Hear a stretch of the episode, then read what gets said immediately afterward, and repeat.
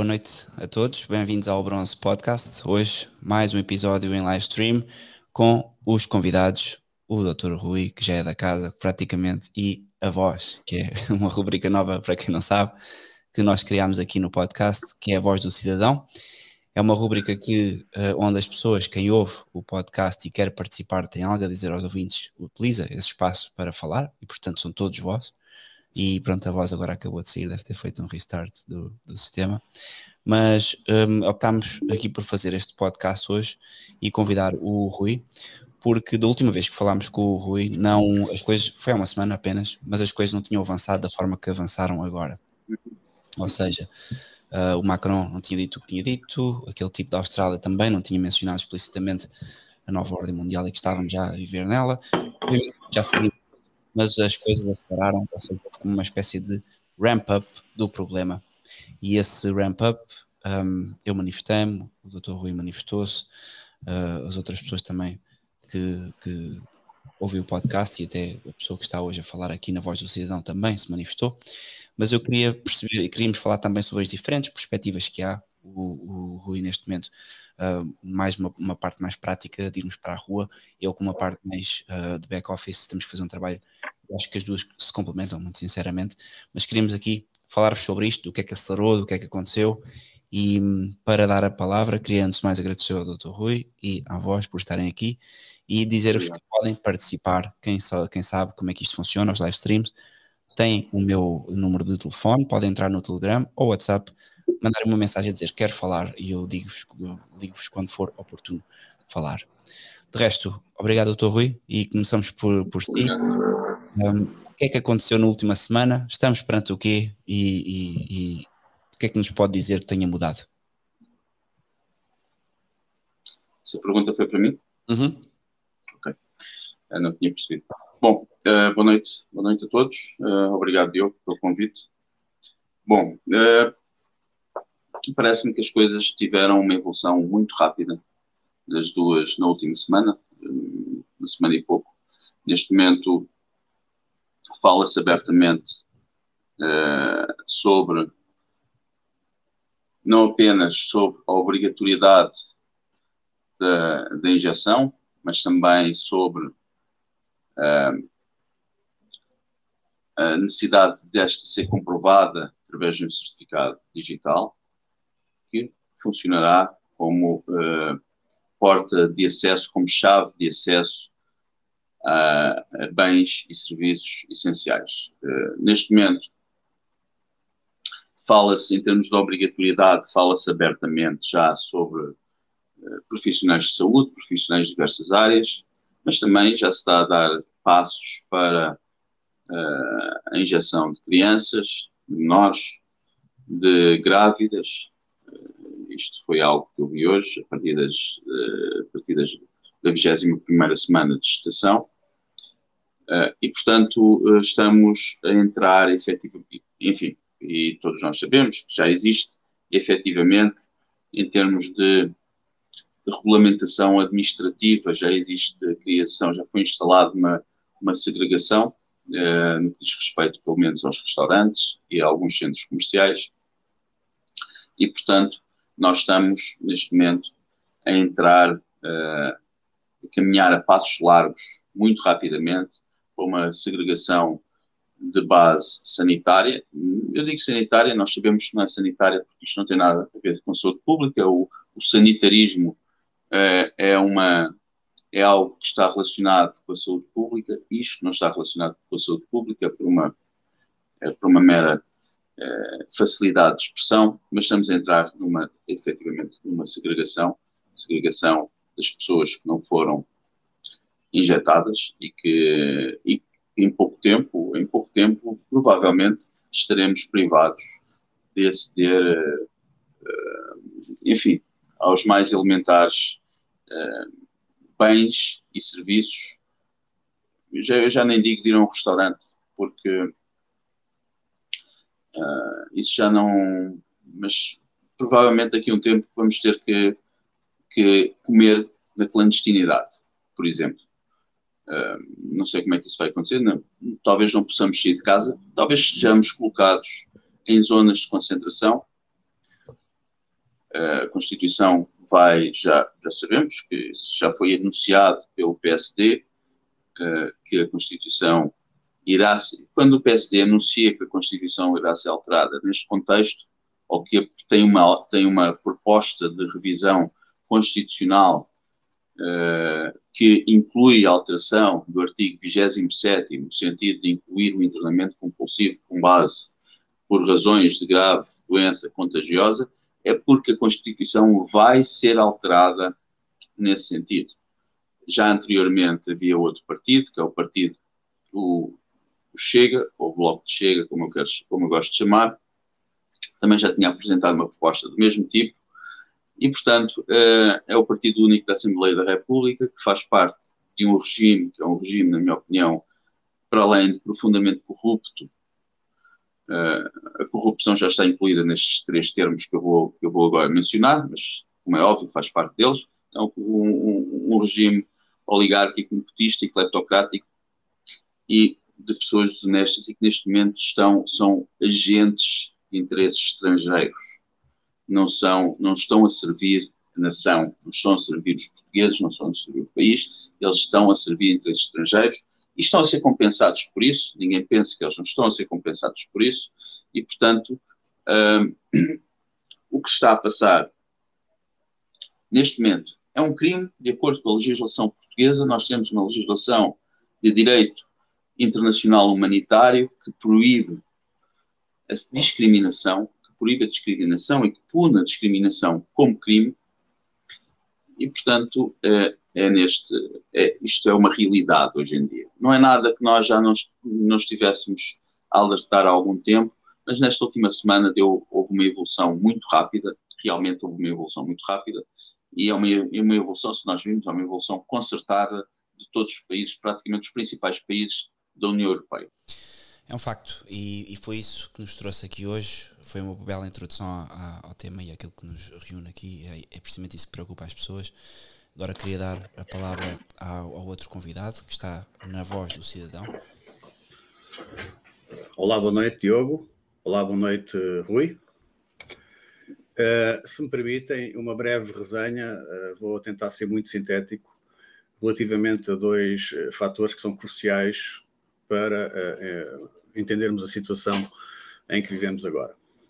Primeiro aspecto é uh, o arranque de tudo isto em começou em 2019, mas em janeiro de 2020, quando eu assisti, já assistia, ainda via televisão, nos meios de comunicação social, a narrativa monolítica única sobre os perigos do vírus que vinha da China eh, quando havia notícias de pouco infectados na China, eh, nos mainstream, não, é?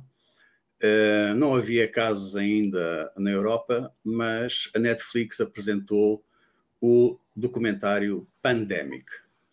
Quando apresentaram o documentário Pandemic, ficou clarinho para mim que isto se tratava de uma operação de grande magnitude. A Netflix transmite para todo o mundo, portanto, iriam arrancar de facto uma situação, aquilo não era coincidência. Nós, em janeiro, salvo erro, vimos aquele, aquela sucessão de diretos na televisão com o marinheiro português no mar do Japão, que estava uh, pretensamente infectado. Havia diretos da mulher a falar com ele. Depois o homem chegou a, ao aeroporto de Lisboa, foi perseguido uh, pelas câmaras, uh, fugiu, tentou tapar a cabeça, tentaram entrevistá-lo, mas, portanto, tudo é empolar a situação. E o documentário Pandemic faz a preparação numa escala maior, uh, para quem está fora da, da televisão, mas tipicamente quem vê televisão também vê Netflix. E, uh, uh, portanto, uh, comecei logo em janeiro de 2020 a estudar esta questão, não do ponto de vista apenas viral. Hoje em dia somos todos especialistas em infecciologia, em virologia, em medicina. Neste momento já tivemos todos um curso aceleradíssimo de tudo isso. Mas não estudei a partir desse ponto de vista. Comecei a estudar a questão do ponto de vista político e comecei a analisar os dados que havia disponíveis uh, uh, em função de muitas leituras anteriores, não é? mas em função também daquilo que estava disponível, porque agora tinha novas perguntas para fazer. E encontrei dados muito interessantes, portanto, estou há um ano e meio a estudar toda esta situação do ponto de vista uh, político uh, uh, e até mesmo militar. Portanto, esse é o aspecto inicial. O segundo é a questão do controle mental, que nos parece ser um dos, maiores, um dos nossos maiores problemas. Nós estamos a assistir nas famílias, nas amizades, nas ligações, nas redes sociais mesmo, fora das nossas campânulas de grupos de amigos, eh, vemos pessoas que estão completamente maniatadas, manipuladas, hipnotizadas pelo sistema de comunicação mainstream. Esta, este hipnotismo não acontece por acaso. Faço agora uma breve resenha histórica que vai ao início do século XX.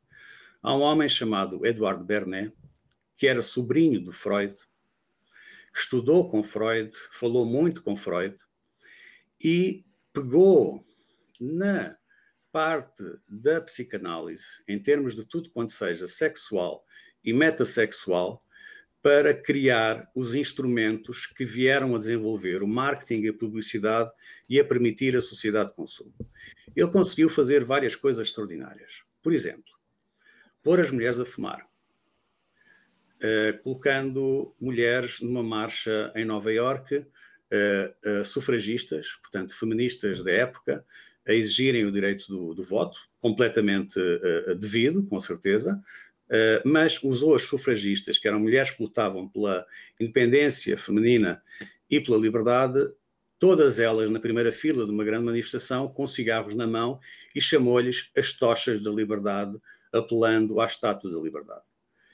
O que é que ele consegue fazer com isso? Lançar a campanha de angariar milhões de fumadores novos do sexo feminino quando até à altura era tabu as mulheres fumarem praticamente, havia uma, uma, pequena, uma, uma pequena quantidade que fumava. Depois consegue coisas ainda mais extraordinárias, ele consegue fazer com que o carro, os automóveis, que na altura estavam a começar, se tornasse um símbolo de virilidade e de masculinidade, com imagens, com filmes, são todos históricos. O, o documentário sobre o Eduardo Bernet, há livros também sobre ele, tem três horas, está disponível no YouTube, e mostra como as mulheres tocam na alavanca de mudanças de um carro desportivo, é? um, num gesto nitidamente sexual. E consegue fazer mais coisas, consegue lançar a Coca-Cola, que nós sabemos que é uma bebida que não é conhecida por fazer especialmente bem, não sei se faz mal, não é? mas até teve componentes esquisitos, estranhos na sua composição até alguns anos atrás, e eh, consegue fazer tudo isso dentro eh, de um mecanismo corporativo e industrial fortíssimo. Depois, o Bernet, vejam a parte também interessante, consegue também auxiliar Goebbels a produzir a campanha para o regime nazi. O Eduardo Bernet morreu de, de velhice, um dos homens mais conhecidos do mundo no marketing e publicidade. Portanto, estas técnicas que ele desenvolveu no início do século XX foram depois sendo desenvolvidas e apoiadas uh, uh, no marketing, na publicidade e apoiadas na psicologia aplicada e na, na, na, na psiquiatria. Então, o que é que eles fizeram? Eles, basicamente, todos estes grupos de estudo, conseguiram perceber os processos mentais que nos levavam a desejar ou a acreditar em algo e conhecer os botões em que carregar para que isso acontecesse. E a propaganda, uh, uh, não tínhamos dúvidas, o, o, em todo lado, é evidente, nós temos imensa informação discutível, uh, mesmo na comunicação livre, naquela que é da, da, multidão, não é? Todos nós a falarmos livremente. Mas no mainstream, que nos quer vender sempre alguma coisa para consumirmos, estamos sujeitos a essas técnicas de manipulação. E os nossos concidadãos, os nossos familiares, os nossos amigos, peço desculpa, estão nesta rede de pensamento induzido. Esta rede é extremamente difícil de, de, de quebrar. E uh, uh, uh, se nós a conseguíssemos quebrar, então a situação, a panorâmica seria diferente. Porque, por exemplo, uma das maiores dificuldades é que toda a gente se conforma, não é?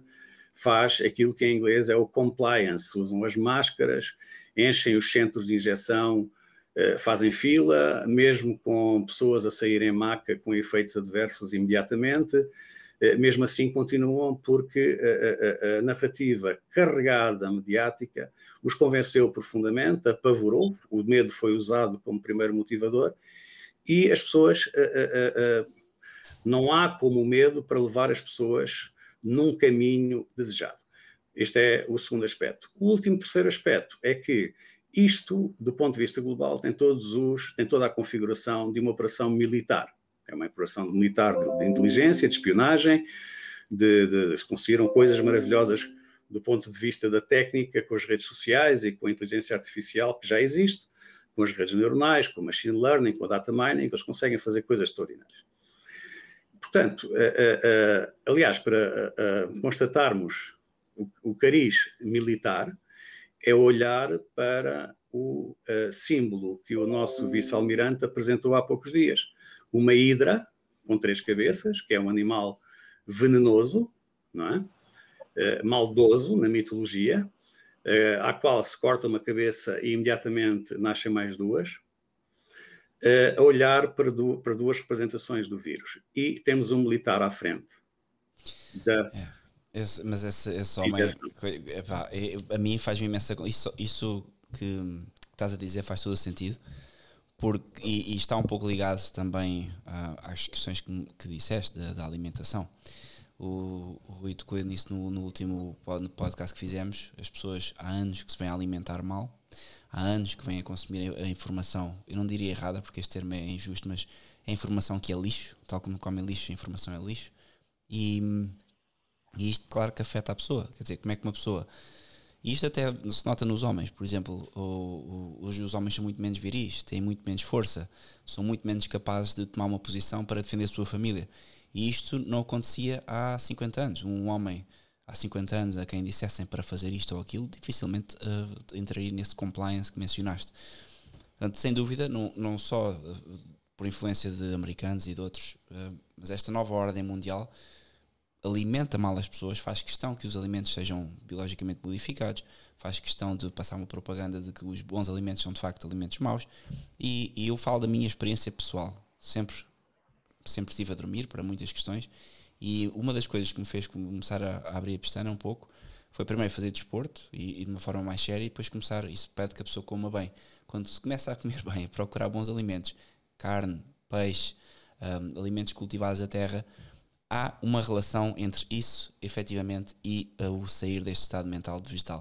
Eu não sei se o, o Rui nota isto, se, se, se, não, mas noto que, por norma, os ambientes mais duros de homens de ginásio e de ambientes assim onde, onde há homens homens, uh, não quer dizer que se, no ginásio há muitas outras coisas, mas geralmente há, há sítios um pouco mais, mais masculinos. A verdade é que os homens geralmente conhecem todos, é, é, é sabem o que é que está a acontecer. Vejam aquele exemplo do indivíduo americano que apareceu ano passado de alças, assim, todo uh, musculado, ele dizer agora vamos fazer tomar as vacinas. E estávamos em junho de 2020 e o tipo estava a dizer exatamente o que estava a acontecer. Portanto, os ambientes de testosterona, os ambientes de trabalho sério, onde as pessoas trabalham e com finco, são ambientes que rejeitam todo este compliance e rejeitam essa mentalidade de consumidor passivo por várias coisas. Comem bem, como já disse, uh, acedem à informação de, de qualidade.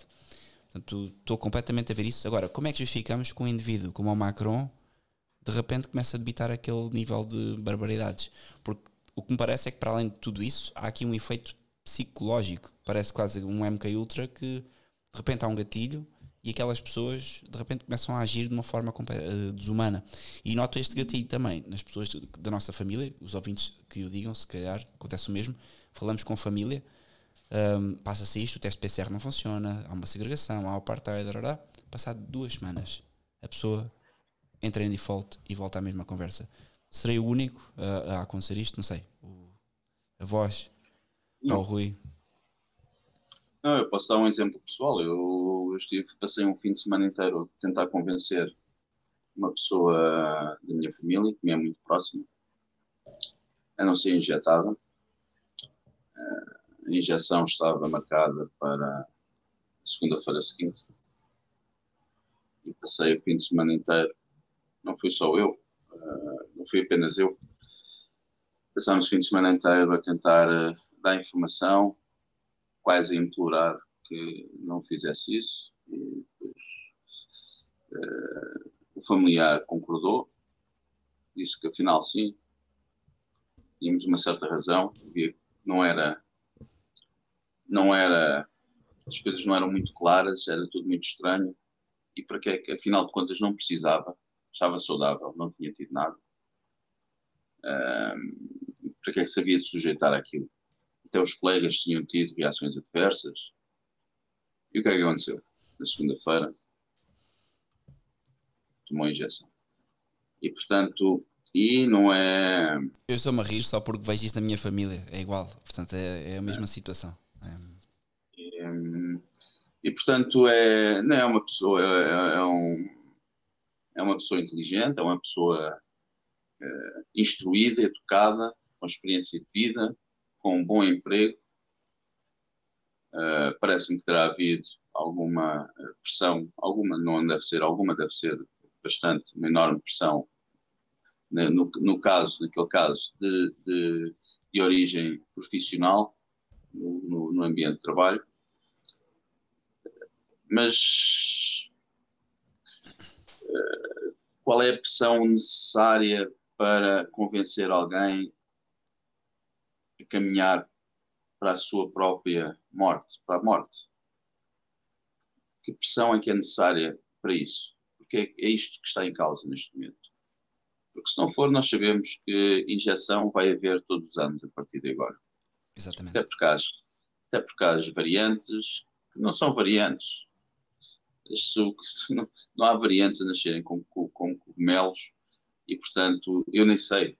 Enfim, não, não, não, tenho, não tenho os conhecimentos técnicos para o efeito, mas eu não sei como é que um teste PCR distingue variantes. Não sei se aparece lá, se vem lá já se põe, se põe aquilo, vem já um, um papel a dizer que é Delta Plus ou, ou Alpha, Alpha mais mais ou uma coisa assim, porque eu não sei como é que isso funciona. Realmente, uh, tudo, tudo indica que o, a narrativa está instalada para não ficarmos por aqui, para haver injeção todos os anos e, portanto, na minha opinião, na minha opinião, que não sou médico, não sou cientista, não sou biólogo, não sou, uh, não sou químico. Uh, na minha opinião, uh, trata-se de uma substância que, se não matar a primeira, vai matar a segunda, a terceira ou a quarta, etc, etc, etc. E, portanto, esta informação está à disposição das pessoas. Eu também não entendo, e talvez a voz nos possa esclarecer melhor sobre isso. Eu não, não ainda não percebi bem porque é, por que razão algumas pessoas não vão nesta conversa e outras vão, porque não, é, não, não tem a ver com estratos sociais, não tem, é, é, é, esse fator, esse fator que tu referiste, fator de, dos ambientes mais, mais masculinos, é, é efetivamente verdade, mas de resto uh, uh, não é só isso, não é só isso. Há umas pessoas, há, há pessoas a diferentes estados sociais, pessoas de diferentes áreas profissionais, pessoas de, com diferentes graus de educação, que umas, umas perceberam o que se está a passar, desconfiaram, outras. Bom, há pessoas que dizem que sabem que alguma coisa ia acontecer há muito tempo, sabem que alguma coisa iria acontecer em 2020. Uh, eh, isso é um facto. Uh, isso eu já percebi, que há pessoas que estavam à espera que alguma coisa acontecesse em 2020. Eu não estava à espera, eu estava completamente uh, a leste de todo. Eu não, nem sabia, nunca tinha ouvido falar do Great Reset, nunca tinha ouvido falar da nova ordem mundial, mas houve. Mas ao longo do, de 2020 houve coisas que deixaram de fazer sentido para mim e isso fez-me acordar. Mas porquê é que outras pessoas porque é que para outras pessoas uh, as coisas não, não, não começaram a parecer estranhas. Como é que, qual é o fenómeno? O que é que nos distingue dos outros? O que é que está aqui em causa por isso? Eu acho que isso, é, acho que isso merece um estudo profundo, um estudo de natureza, talvez sociológica, não sei, porque é interessante. Sem dúvida. Uh, o, o, Diogo uh, disse aí algumas coisas que podem estar relacionadas. Uh, pode ter a ver com a alimentação, que neste momento já é intrageracional, quer dizer, já estamos há, há, várias gerações com alimentação transformada e a narrativa que agora vendem atualmente da limitação da quantidade de carne que podemos ingerir pode estar relacionada, pode muito claro. bem estar relacionada. Essa história toda do veganismo e do, é, dos herbívoros, não herbívoros, vegetarianos. herbívoros, sim. e, e, e, e, isso claramente são estratégias, porque veja-se, é certo que há pessoas que são veganas e são uh, vegetarianas e têm um bom físico porque suplementam por fora, porque têm, gastam imenso dinheiro para, para poder ter essa alimentação. Pronto, é uma espécie de luxo. Vá. E, e... Proteína animal não é, não é facilmente substituível. Tal e qual. A pessoa, mesmo qualquer, qualquer pessoa que seja vegan, sabe isto, sabe que a longo prazo tem que suplementar. Pronto, é simples. E é possível. Agora não deixa de ser um luxo. Eu vejo famílias que são vegan há 30 anos e é comida, muita. Ou seja, o custo de comida, em vez de sermos, imaginar, 500 euros por mês, estamos a falar de 1500 euros por mês para manter saúde com esse, com esse estilo de vida. Portanto, ok, é, é. Como é que eles estão a encarar esta agenda, o que está a acontecer agora? Eu, eu acho que, que, que, que há muitas pessoas que, como têm um estilo de vida, porque o problema é, as pessoas que se aplicam dessa forma na alimentação estão muito atentas a tudo o que as rodeia e, portanto, uhum. eu noto que há muitas pessoas também deste movimento Nova Era e que têm um estilo de vida mais natural que estão despertas para o assunto. Mas estamos a falar da maioria, portanto, isto são os outliers. Eu noto é que a pessoa comum que é, que é o que temos que falar, não é dos outliers.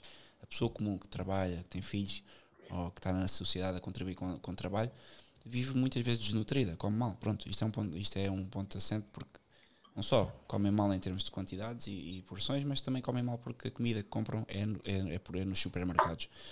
Raras pessoas já terão, ou seja, o número de pessoas que vivem nos centros urbanos é gigante. Quem vive na terrinha a comer coisas com, com qualidade é, é uma minoria. E, e pronto, isto nota-se. E, e, vejam vocês, vão ao supermercado e quando veem uma daquelas dos tapetes rolantes cheios de comida, olham lá para cima e é só batatas, cereais, açúcar, açúcar, açúcar, açúcar. Cornflakes. Portanto, eu duvido que alguém consiga pensar assim. Há o, o, eu ouvi há, há, dias, mas não sou psicólogo, não sou biólogo, não sou médico. Talvez um médico possa comentar se tivermos algum na assistência. Mas uh, uh, ouvi que isto está relacionado com a nossa consciência intuitiva, ou seja, uma ancestral capacidade que nós teríamos para distinguir bullshit de uh, uh, uh, factos reais. Portanto, essa redução da consciência intuitiva implicou essa suscetibilidade maior. Mas há também um efeito cultural que não nos podemos esquecer. Quando o Gramsci define o modo, de, e aliás começa antes do, do Gramsci, já a sociedade fabiana em, no século XIX, em Inglaterra, preconizava uma nova sociedade que queria transformar e queriam intervir na sociedade para a transformar de acordo com um ideal uh, socialista em que éramos todos equilibrados, bonzinhos, tranquilos, equitativos, distributistas, equalitários, igual, igualitários, etc. Não é? Portanto, negando aquilo que para mim é uma inevitabilidade natural. Não há dois lobos iguais, não há dois cães iguais, não há dois coelhos iguais, também não há dois homens uh, ou duas mulheres iguais. Portanto, mas esta. esta portanto, só os, desculpa interromper, só os políticos da nova ordem mundial são iguais porque eles utilizam o Build Back Better e todos os outros termos exatamente da mesma forma. Sim, têm, têm uma cartilha que têm Sim. que declamar, senão não recebem o, o guito, uh, sem guito não há palhaços no circo, não é? Exatamente. Portanto, uh, mas, mas portanto, esta, agenda cultural também uh, tem muito que se diga, porque o Gramsci percebeu que para avançar a agenda teria que haver um movimento concertado e estas pessoas organizam-se uma espécie de colmeia são uma espécie de colmeia, são abelhinhas obedientes, é decidido centralmente e depois eles executam, discutem um bocadinho e tal, mas basicamente respeitam muito as lideranças, ao contrário das pessoas que são mais livres. Uh, uh, diz a um homem livre: Olha, está aqui o teu chefe, e ele uh, imediatamente franze o sobrolho e pensa duas vezes: Mas este é o meu chefe, porquê? quem é que lhe dá esta autoridade? Ainda por cima, se ele não for mais competente que eu, não lhe vou reconhecer a autoridade. Isso não, passa, não, não se passa noutros ambientes. E esta agenda cultural com o Gramsci e depois com a Escola de Frankfurt, uma coisa que os nossos amigos liberais da Iniciativa Liberal e de outros grupos políticos que foram muito importantes na altura do José Sócrates, quando havia os blogs do Insurgente e do Blasfémias e o Cachimbo de Magritte e outros, mas focados plenamente na parte económica, desprezando perfeitamente a parte da agenda cultural aquilo que eles negam a pé juntos existir, que é o marxismo cultural. Ora bem, o Gramsci e depois a Escola de Frankfurt eh, e vários outros descobriram que tinham que penetrar em todos os níveis de instrução da sociedade, portanto, conquistar as estruturas eh, não só de ensino eh, dos jovens desde a mais tenra idade, mas também as estruturas dos Ministérios de Educação, as universidades, tudo isso ficar debaixo desta rede de controle. E esta rede de controle implementou uma coisa fundamental e que é de uma simplicidade extrema, que é, se nós introduzirmos o relativismo na sociedade, se as pessoas deixarem de distinguir o bem do mal, o bom do mal, o certo do correto, se for tudo igual, se está tudo ao mesmo nível, se, eh, como nós constatamos várias vezes, eh, essa é a tua opinião, esta é a minha opinião, não interessa se cada um está certo ou errado, eh, são, são opiniões diferentes e ficamos por aqui. Ora bem, havia, o Rui terá estudado isso em direito, não é? A moral, que, salvo erro, é uma das fontes do direito, não é, o, o, o, Rui? É, a moral é uma das ordens da sociedade. O, direito é uma ordem da sociedade e a moral é uma ordem da sociedade, a religião é, outra, é uma ordem da sociedade. E há, há, há regras morais que coincidem com as regras do direito mas não é considerada uma fonte de direito. Mas há regras morais que coincidem com, com as regras do direito, como por exemplo, posso dar um exemplo muito, muito simples e que eh, exemplifica. Hoje, hoje em dia ainda temos o crime de atentado ao pudor, que é um crime que, que tem uma componente moral e que tem uma componente e possivelmente já poderia ter sido, eh, em termos axiológicos, já poderia estar um pouco desgastado no que diz respeito à, à ordem do direito, mas ainda constitui crime, atentado ao pudor. E, uh, enfim, não, existem, existem uma, existe uma distinção entre o bem e o mal que coincide, que, o direito é óbvio. O direito, uh, sim, isso, isso, e nesse aspecto, sim, fonte do direito, como uh, o direito vai buscar a ordem moral uh, muitos das suas, uh, muito das suas injunções, das suas normas, das suas, dos seus comandos. Isso é verdade, sim. Estava a falar, de, eu estava a referir-me a uma fonte de direito um pouco mais técnica que tem a ver com outra coisa. São a lei, o, a lei, os, as normas jurídicas, o costume, etc. Mas sim, a moral pode ser considerada nesse aspecto, sim, de direito. Portanto, quando desde a mais tenra idade, e já temos algumas gerações deste sistema que institui o relativismo um, e a, a, obediência ao Estado, compreende-se perfeitamente o caldo que se vai formando, porque uh, uh, é muito diferente uma pessoa ter uma desconfiança atávica do Estado, tal como têm os americanos, e têm uma Constituição que é, sobretudo, uma Constituição de controlo do poder do Estado e por isso tem a segunda emenda que garante aos cidadãos a possibilidade de se defenderem, não é uns dos outros, é do Estado e dos abusos do Estado. Exatamente. Portanto, esta Constituição não é igual à nossa, a nossa deixou-se premiar por estes valores eh, eh, eh, que são destrutivos de uma tradição que lá está ligada à, tal consciência intuitiva, não é? Uh, desresponsabilizando, infantilizando, o sistema de ensino tem sistematicamente tratado de uh, infantilizar os cidadãos, desresponsabilizá-los e garantir que todos eles ficam subservientes do Estado. Aliás, os RSIs, os subsídios, tudo, toda essa máquina serve exatamente como uma ferramenta um pouco primitiva, face àquela que estamos a considerar agora, de controlo da cidadania. Mas isto começou por aí, ou seja, nós estamos num processo que não começa agora em 2017, nem 2019, nem 2002, nem, 2000, nem 1995. Isto começou há bem mais tempo e, portanto, é perfeitamente identificado que esta desconstrução social rumo também a esta forma de, de, de sistema financeiro dizima uh, as, as, populações. Vejam, basta ver. Vão ao interior hoje em dia e quem é que é dono da maior parte das propriedades? A, a propriedade privada está concentrada em meia dúzia de mãos. Está concentrada no Estado, está, o resto está abandonado, porque as pessoas hoje em dia, para manter propriedade, vêm-se aflitas. E vocês, quem tem família, sabe isto. Eh, uma pessoa hoje em dia, para manter uma propriedade onde não habita, é, é quase impossível. E para mais ter um burro, um cavalo, coisas que eram básicas há uns anos, paga taxa, paga não sei o quê, tem que ter veterinários. Se tem um porco, não o pode matar, ou pelo menos pode matar, mas não pode vender. Portanto, vejam, esta estratégia de socializar, segundo no termo socialista, de ter um, todos os bens que o Estado garante e que as pessoas deixam de os produzir porque simplesmente o Estado garante ninguém os produz e ao mesmo tempo um, dar às pessoas, uh, encher as pessoas de regulações, isto provoca pessoas ineptas ou pessoas incapazes de, de, subsistir. Se amanhã isto cair, a grande maioria das pessoas, por exemplo, Lisboa, como um todo, o centro urbano desaparece, no sentido das pessoas desaparecem, fica vazia, porque ninguém em Lisboa vai, vai ter acesso a alimentos em, em eu acho que em, em 12 horas desaparece tudo dos supermercados e o caos, porque as pessoas vão se começar a, a essas pessoas já, já se matam quando o Pingo Doce faz descontos.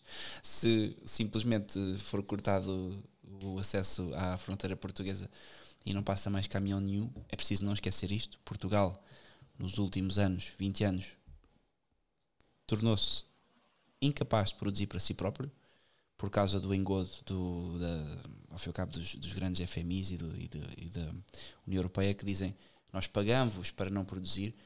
Qual é que é o político, a não ser que seja ligeiramente atrasado mental e que é verdade, desde 1974 que temos tido políticos com uh, regressões mentais, a verdade é que estas pessoas uh, venderam Portugal porque não somos capazes de produzir cereal, não somos capazes de produzir arroz, produzimos, mas não dá para alimentar o povo, não produzimos carne, não produzimos nada. Ou seja, nós andamos a vender cortiça, andamos a vender azeite, atum nos Açores, e pouco mais. Uh, depois vendemos pessoas. Porquê? Porque o português que estuda e que tem um trabalho mais especializado não tem um sítio para trabalhar cá. Isto fez o quê?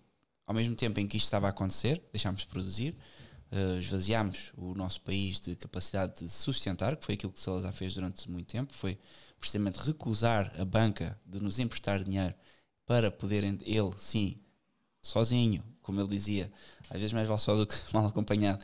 E tinha razão, rejeitando o dinheiro da banca e produzindo os seus próprios alimentos, produzindo a sua própria produção, garantiu um Portugal estável. Agora vocês dizem, ah, mas havia pobreza. É preciso perceber uma coisa: este microfone, a luz, tudo, o computador onde eu estou, tudo isto, ok, é fruto do meu trabalho. Mas tudo isto existe em Portugal porque há dinheiro a ser injetado neste país que não é nosso. As ciclovias que eles estão a fazer agora, as, as, Lisboa, as obras em Lisboa. Tudo Desculpa, que Diogo, ciclovazias é o termo. Sim. Tudo isso, todos os, os bónus para comprarem carros elétricos. Bom, o parga de dinheiro que, que, a União Europeia manda para cá e que se gasta uh, primeiro encher o bolso das pessoas erradas e depois gasta-se nessas coisas bonitas que ficam bem e, e, dão, e dão votos, estão a fazer uma coisa que ninguém sabe. Menos uh, alguns sabem, mas o, o povo não sabe, que é aquilo não se vai pagar nunca. Ou seja, o FMI, o BCE, a União Europeia emprestam dinheiro a Portugal. Quem não sabe, com uma taxa de juros que é baixinha, certo? São 0.00, mas essa taxa de juros aplicada a bilhões é impagável pelos nossos impostos. Nós somos 10 milhões, 5 milhões trabalham, 5 milhões são crianças e idosos. E portanto, como é que podemos sustentar isto? E como é que o português ainda não percebeu que a solução democrática para acabar com isto não é nem chega, não é nada, é, é não existe. E isto leva-me a outro ponto, desculpem o monólogo agora, onde eu vou um, pedir então que comecemos aqui a debater sobre, ok, estamos num apartheid. O Rui disse muito bem num vídeo que publicou há pouco tempo. Um, estamos em, neste momento ainda não estamos a lutar pela vida, mas não faltará muito, certamente. Basta ver a África do Sul para ver o que é que nos espera no inverno. e outros países uh, da Austrália, Nova Zelândia e a, e a, França.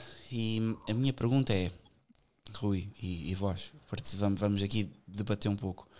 O que é que os portugueses podem fazer? Eu tenho defendido que o que temos de fazer é um trabalho de casa, que não se vê muito, e que a fazer alguma coisa tem que ser uma coisa que se faça no dia. Que, ou seja, se o português sai à rua, se o português se organiza, não organiza para ir manifestar, organiza para ocupar um parlamento. E naquele dia o governo tem que cair. Para mim, há este tipo de, de intervenção, back-office, e ter um corpo possa fazer isto. E o, há outra uh, intervenção, que é uma intervenção alargada no tempo, da manifestação. Rui, consegues um, explicar o porquê que estás a incentivar as pessoas e eu, porque eu gostava de perceber isso e, e também. Um, pronto, eu, eu, não, eu não tenho dogmas nestas coisas, gosto de, de ouvir. É, é incentivar, é incentivar as pessoas a aqui, mani as manifestações, nunca, nunca ouvi da ah, tua boca que okay, fosse a, okay. a, violência eu, ou eu, Ok, eu, eu como, como, como as pessoas sabem, como vocês sabem, houve um período em que eu estava, eu, não apenas eu, quem está comigo na Abiscorp, estávamos a, estávamos a marcar manifestações semanais. Um, essas manifestações tinham um objetivo que, que se cumpriu naquela altura, que era, não era o objetivo que quem enviava cinco carros, de, de, de, cinco, cinco carrinhas da Polícia de Intervenção pensava que nós tínhamos, se calhar pensavam que nós tínhamos um objetivo diferente. O nosso objetivo era muito simples, era conhecermos pessoas de, de, diferentes partes do país. E esse conhecimento pessoal é muito, é muito importante, estreitar laços de confiança entre pessoas é, é isso, nós vamos precisar disso. Isso vai ser essencial num futuro muito próximo, os laços de confiança entre as pessoas. Uh, agora, porque é que eu incentivei as pessoas agora a irem uh, às manifestações? Mais uma manifestação, especificamente, era algo que eu já não fazia há algum tempo, mas que realmente agora fiz. Nós estamos à beira, na minha opinião, Estamos, quando eu digo à beira, pode demorar um mês, mas pode demorar seis meses, não interessa, é sempre à beira. Até se demorar um ano, estamos à beira. Estamos à beira de ter que lutar pelas nossas vidas, pela nossa, pela nossa sobrevivência, para podermos comer, para podermos possivelmente sair de casa. Isso é, isso é um facto. Para podermos sair, para podermos atravessar os limites da nossa rua. Uh, e, portanto, uh, e não somos só nós. Nós, eu com 47 anos, adapto-me adapto a tudo. Uh,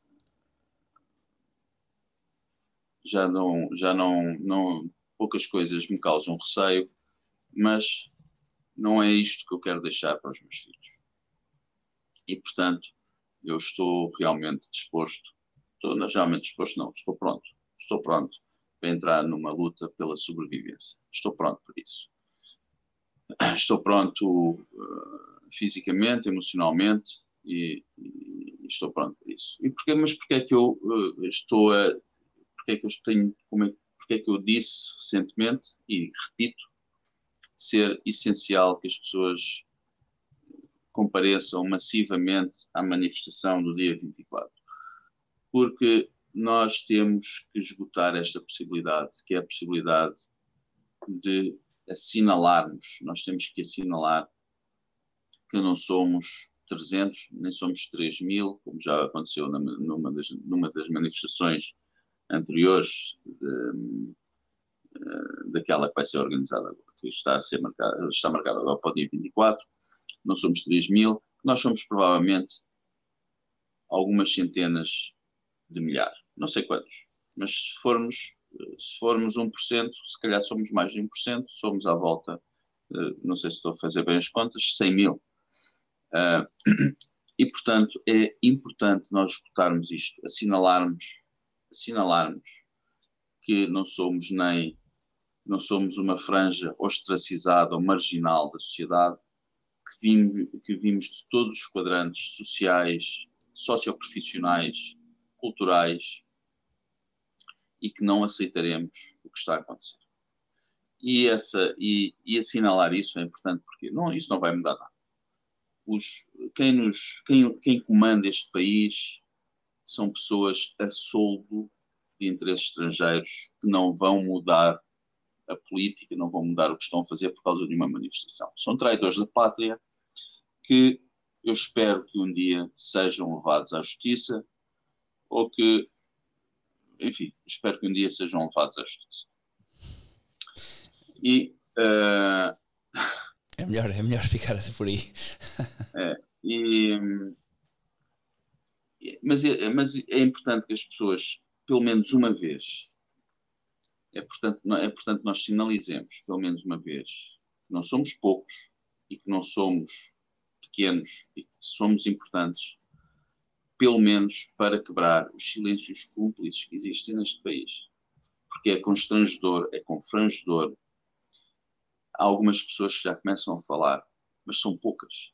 Eu agora, eu há poucos dias enviaram-me, uma amiga minha enviou-me um artigo de uma pediatra num blog em que ela uh, se perguntava, se perguntava, mas respondia à pergunta que colocava, porque é que existem tantas infecções, porque é que as crianças, nesta altura do ano, estão a encher as pediatrias hospitalares, as urgências pediátricas. Porquê?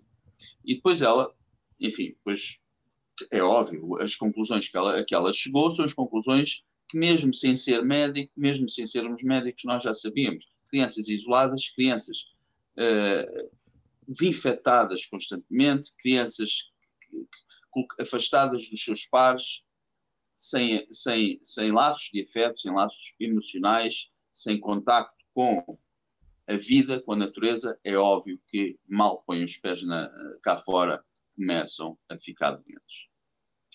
Isso é algo que uma pediatra não deveria ficar. Eh, é isso, isso é algo em relação ao qual uma pediatra não deveria ficar surpreendida, mas parece que todo o texto denota uma surpresa. E eu pergunto, onde é que estão os pediatras deste país? Porque é que eles tiveram, quanto, quanto tempo é que é, um, quanto tempo é, que é um, uma licenciatura em medicina? São seis anos, não é? Seis anos, algo parece, uma coisa assim. Deve ser. O que é que fizeram, o que é que fizeram durante estes seis anos? O que é que fizeram durante a vida? Isto já se sabia que ia acontecer e não é preciso ser médico para isso. Portanto, os silêncios cúmplices que existem, que existem por todo lado na nossa sociedade e que têm que ser quebrados porque a próxima, o próximo passo é um passo que, que será a luta pela sobrevivência. Uh, e, portanto, temos que esgotar todas as possibilidades. Uh, a situação é, é, angustiante para todos nós. Uh, imagino que também para as pessoas que se injetaram e eh, sentem uma imponderabilidade no ar, ou seja, uma incerteza uh, o risco, toda esta história uh, não pode deixar de não fazer sentido para muita gente. É? Já falámos sobre o aspecto do controlo mental e do hipnotismo, mas uh, a situação que se avizinha nesta configuração de maioria manietada é muito complicada. Ir a manifestações, com certeza que sim, como o Rui disse, sinaliza, é? faz ouvir a voz, mas tal como o Diogo já explicou há uns dias, eh, pode eh, implicar, e já vimos hoje o ministro Cabrita sair a terreiro dizer que os festejos do, do Sporting obrigavam a rever o direito à, livre manifestação e que pede alterações à lei. Portanto, uh, uh, pretexto eles têm, não precisariam também, mas têm um pretexto bom porque eles conseguem mexer no, no número de casos a bel prazer e a matriz de risco está lá para servir uh, uh, uh, e tornar a coisa científica, que é um termo horrível para usar neste contexto quando é tudo não científico. Quanto à ameaça do que vem aí para breve, não há uma resposta, não há uma solução que sirva a todos. Cada um de nós tem a sua situação específica, alguns têm filhos pequenos, difíceis de transportar, muitíssimo dependentes de tudo. Outros têm avós, têm pais, uh, têm pessoas que não conseguem a cargo, etc. Portanto, temos todos, cada um tem o seu drama uh, uh, específico. Um, eu vejo três caminhos possíveis. Um é o caminho mais fácil, é? que é aceitar a injeção e entrar na rede de controlo um, do certificado digital e todas as consequências que daí, que, que daí advêm, que já sabemos, já, já estão estimadas, não é? Aliás, estão nos sites oficiais do BCE, está tudo escrito em, em, diversos lugares. Outro, outra solução é irmos para a gruta, não é? De repente, toda a gente se põe a abandonar a cidade, vamos procurar grutas no campo e ficamos a viver na gruta. O problema da gruta é que não saímos da matrix digital, não é? A não ser que nos apaguemos, não conseguimos apagar-nos das bases de dados centrais. Portanto, vivemos numa gruta a comer gafanhotos, uh, a beber água da chuva e no dia em que precisarmos de ir a uma farmácia, estamos entalados. Portanto, a terceira hipótese é, é, ficar e lutar dentro sempre da legalidade, não é? Usando as armas institucionais, constitucionais, mesmo que a Constituição seja uma Constituição deficiente, mas usar o, o sistema, não é? Para tentar, por um lado, agir legalmente, o que é muito complicado, porque nós vimos já duas decisões, ou três fundamentais, nos tribunais portugueses. O primeiro foi da, do acórdão da relação sobre os testes PCR, que foi olimpicamente ignorado. Depois da relação dizer que os testes PCR não servem para efetuar diagnósticos de doenças, para diagnosticar infecção. Isso foi olimpicamente ignorado e os PCR continuam a reinar. O segundo foi a questão da resposta do Ministério da Saúde ao grupo de cidadãos que fez várias perguntas sobre uh, uh, o contexto pseudopandémico, um, ehm, que foi também ele olimpicamente ignorado quando, até mesmo quando o Ministério da Saúde responde 152 vítimas confirmadas com Covid no certificado de óbito. Um, ehm, explicar isto mediaticamente foi complicado, não houve propriamente uma voz do lado da oposição que esclarecesse cabalmente a situação. Depois os polígrafos fazem o fact-checking como bem lhes apetece e a coisa fica em águas de bacalhau. Os braços das assim, horas. Não é? Esses polígrafos são, aquilo é completamente financiado aquilo por... foi começado em 2016, numa, enfim, essa é a outra conversa, só essa, só essa parte já daria uma conversa especial, não é, dedicada ao tema. Mas, uh, uh, portanto, uh, entrar nos tribunais tem esse problema, é que quem não se revê nas medidas, quem quiser contestar as medidas, quem meter uma ação, uh, uh, desde que não seja uma providência cautelar, mas aí, uh, corrige-me o Rui, essas têm alguma urgência na, na, na, resposta do juiz e são relativamente, mas têm uma eficácia limitada, não é? Agora, ações mesmo, causas, processos em tribunal, podem ser julgadas daqui a oito meses, dez meses, um ano. Entretanto, as medidas já foram implementadas na prática, assumidas pela população obediente e a, eh, a, eh, eh, a sua eficácia é completa. Quando surge a decisão do tribunal, já ninguém pensa, porque aquilo já faz parte da cultura do dia a dia das pessoas. Foi como a história das máscaras, não é? Passou de, de recomendação na cabeça das pessoas uma completa obrigatoriedade. Sim, foi e neste momento, toda a gente, eu vejo casais a passear os filhos pequenos com máscara, os casais e os filhos pequenos com a máscara na cara. portanto, agora, só, só, só para concluir, há uma ameaça para breve, que é o cyberapagão que o Fórum Económico Mundial anunciou que vai existir um ataque de hackers quaisquer que vai uh, um, subverter o sistema uh, da internet e na internet estão penduradas todas as grandes empresas mundiais e as nossas também, as chamadas empresas de utilities, portanto energia, um, portanto eletricidade, uh, gás e água. Portanto, nessa eventualidade, as pessoas deviam começar a precaver-se, não é? Deviam, ter, deviam, tomar alguns cuidados com o nível de, de, de reserva de mantimentos, etc. Por exemplo, imagino que ali na, na, Zona da Graça, em Lisboa, se uma família de três ou quatro pessoas ficar uma semana sem água em casa, quer dizer, nem nas sarjetas vai encontrar água para beber. É? Depois é evidente, a, a cidade pode se organizar, podem pôr caminhões cisterna, mas duvido que eles tenham caminhões cisternas para abastecer. Nós estamos a olhar para uma situação que pode ser assim de facto. Ok, isto não é, não é fantasia. Não, não. Isto, não é teoria da conspiração. Isso é, Portanto, infelizmente, isso estava no, no, naquele roadmap que eu apresentei há nove meses e que eu estava. Isto parece completamente distópico, mas deixem-me cá dizer, e está lá tudo. Falta só Nós isso. não acreditámos quando olhámos para aquele roadmap, aquela coisa que saiu no Canadá uhum. e que também saiu em França a partir de um serviço municipalizado. Aquilo era difícil de crer, não é? Portanto, são estas ameaças muito prementes, muito, muito imediatas, uh, que, estão, que, estão, que estão presentes e que devemos considerar. É. Depois, quanto ao resto, é evidente, redes de contacto, uh, relacionamento, estreitar uh, laços e, e, ter muito cuidado nos grupos em que nos metemos com as estratégias de ego, porque as estratégias de ego tipicamente detonam qualquer movimento de resistência. É? Quando Sim. se colocam eh, pessoas que a liderar, não é? Que estão mais preocupadas com o, o número de cliques, likes, sorrisos e és muito bom, uh, mais se compromete tudo porque o, o, princípio geral que deve orientar a, a ação do grupo uh, fica comprometido. Na minha perspectiva, acho que o problema reside aí. Por isso é que eu falo muito em termos que fazer aqui um trabalho um pouco de back-office, uh, e por back-office eu entendo formar as pessoas, formar as famílias e formar a, a consciência. Porquê? Um, antes de mais, a manifestação, eu olho para as manifestações como um agitar um, que pode ser importante em determinadas circunstâncias, mas é um agitar que presume uma coisa: que o, concordamos com o status quo da sociedade.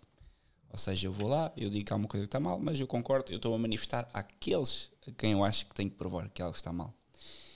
Isto, a meu ver, está errado, no sentido em que, para eh, na altura em que já estamos, quem lá, quem lá, o, nós não queremos voltar ao, ao, antigamente, certo? Eu acho que aqui já passámos todos aquela fase em que queremos voltar ao antigo normal, porque nós percebemos que o antigo normal não é normal. E quando estamos a falar, eu não vou avançar muito, sei que estamos online e não se pode, há coisas que não se podem ser ditas, mas a verdade é que se eu me vou manifestar para que uh, mentecaptos como o António Costa e outros decidam uh, fazer alguma coisa, eles não, primeiro é preciso ter noção que eles, para, nós, para eles nós somos gado e eles não vão decidir nunca nada que seja a favor de pessoas que, que são inferiores, ponto. Isto é mesmo assim. E depois não vão decidir nada que seja contra os donos deles, porque isto são, é gente que está uh, atrelada com uma colera. E a colera deles tem espinhos. Portanto, uma pessoa como António Costa, como Macron, simplesmente agora não pode dizer eu desisto. Ele dizem o que é que ele há de fazer, ele faz.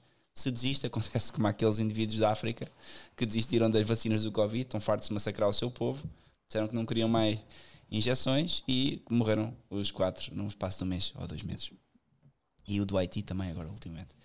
Portanto, não há desistências. Isto estamos a falar de pessoas que chegaram às posições onde chegaram, Durão Barroso, etc, etc, porque não desistem e fazem, e são pessoas sedentas de poder, que trabalhar não conseguem, então têm que fazer alguma coisa para se manter no poder.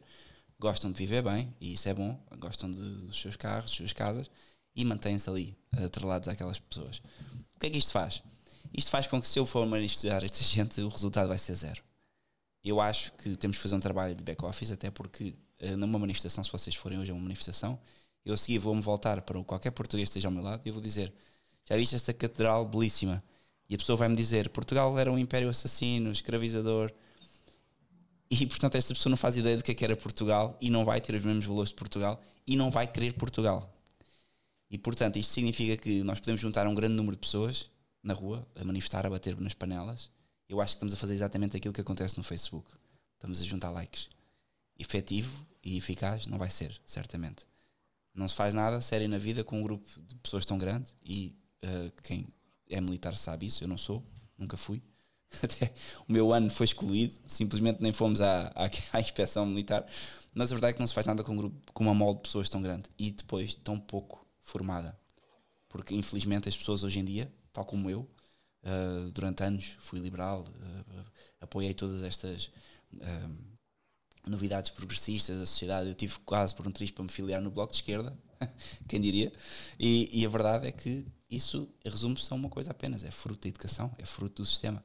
E portanto, as pessoas hoje, se quisermos construir alguma coisa, certamente podemos estar ao lado das pessoas que, estão, que se estão a perceber do que está a acontecer, mas o governo não vai fazer nada com manifestações, como o próprio o Rui acabou de dizer. Não vai ser, vai ser bom para percebermos, ok, somos muitos, E isto pode dar coragem aos médicos cobardes que não dizem nada sobre o que está a acontecer, aos advogados cobardes que não dizem nada sobre o que está a acontecer. O Rui é uma exceção.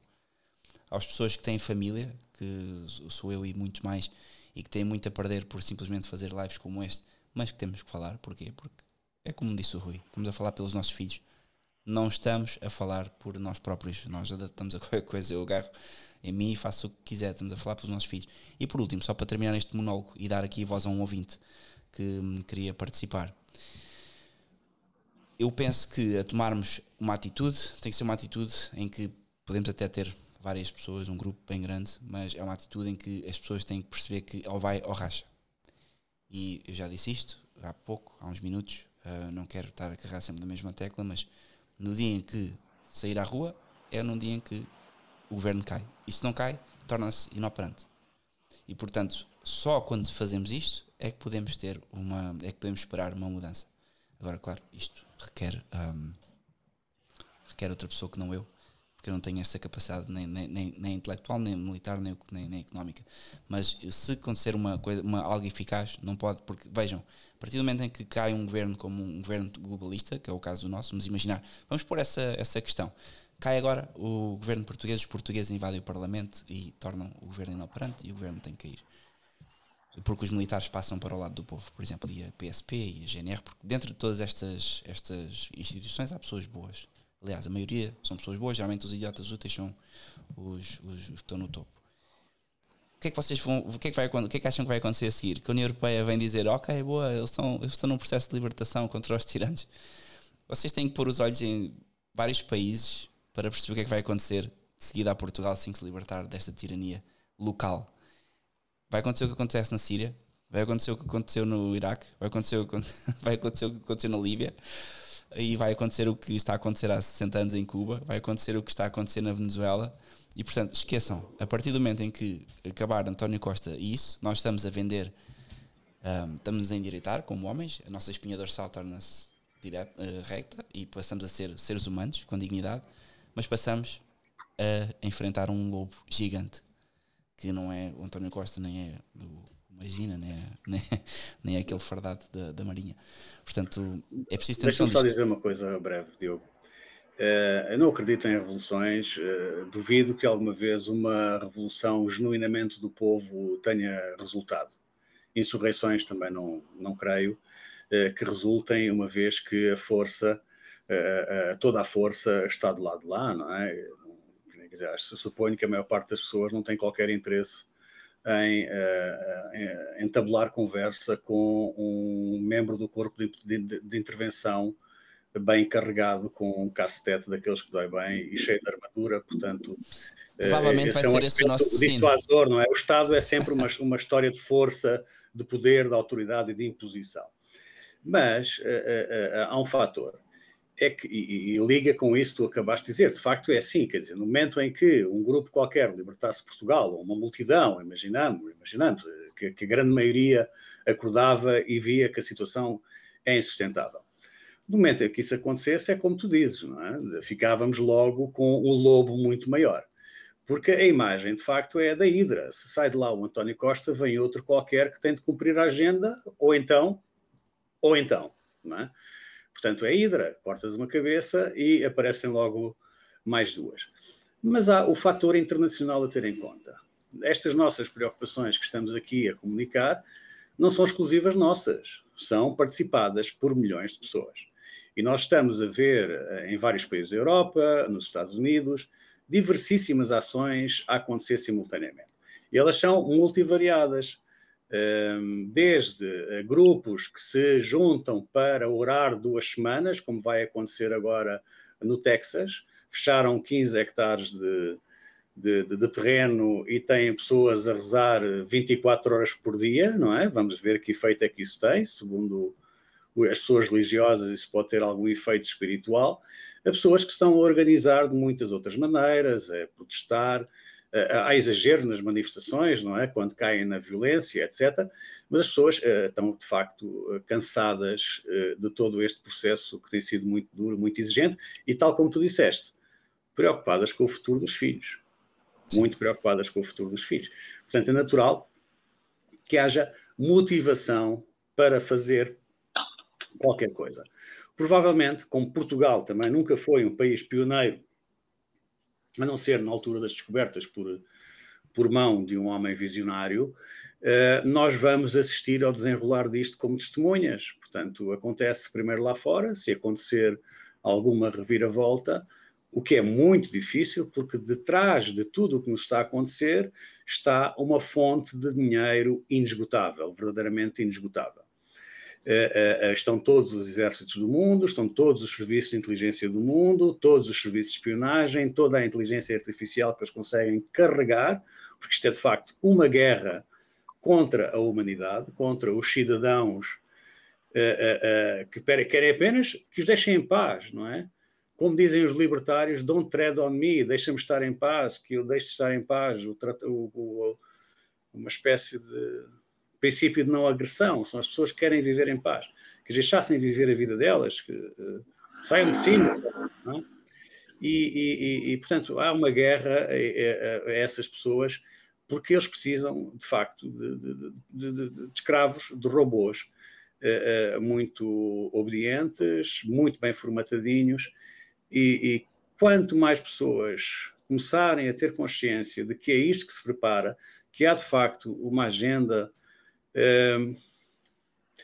de pivoteamento, no sentido de controlo dos indivíduos, nos aspectos mais básicos e primordiais, mais uh, força o movimento tem no mundo. Isto é, quer a ação militar que está a acontecer é mundial, quer a resposta vai ter que ser mundial. Portanto, faz muita impressão, por exemplo, que os movimentos de resistência, assim chamados em Portugal, não tenham importado ou não, não aparentem não ter ligações àquilo que se faz lá fora, por exemplo, o Rainer Fulmich e outros. O que é que se passa, qual, o que é que o movimento da resistência na Holanda está a fazer, em França, na Alemanha, na Bélgica, na Bélgica governo manda testes PCR, não sei se semanais, se mensais, a todas as famílias, e os putos de 6 anos já sabem enfiar a zaragatoa sozinha no nariz para ver se estão positivos ou não.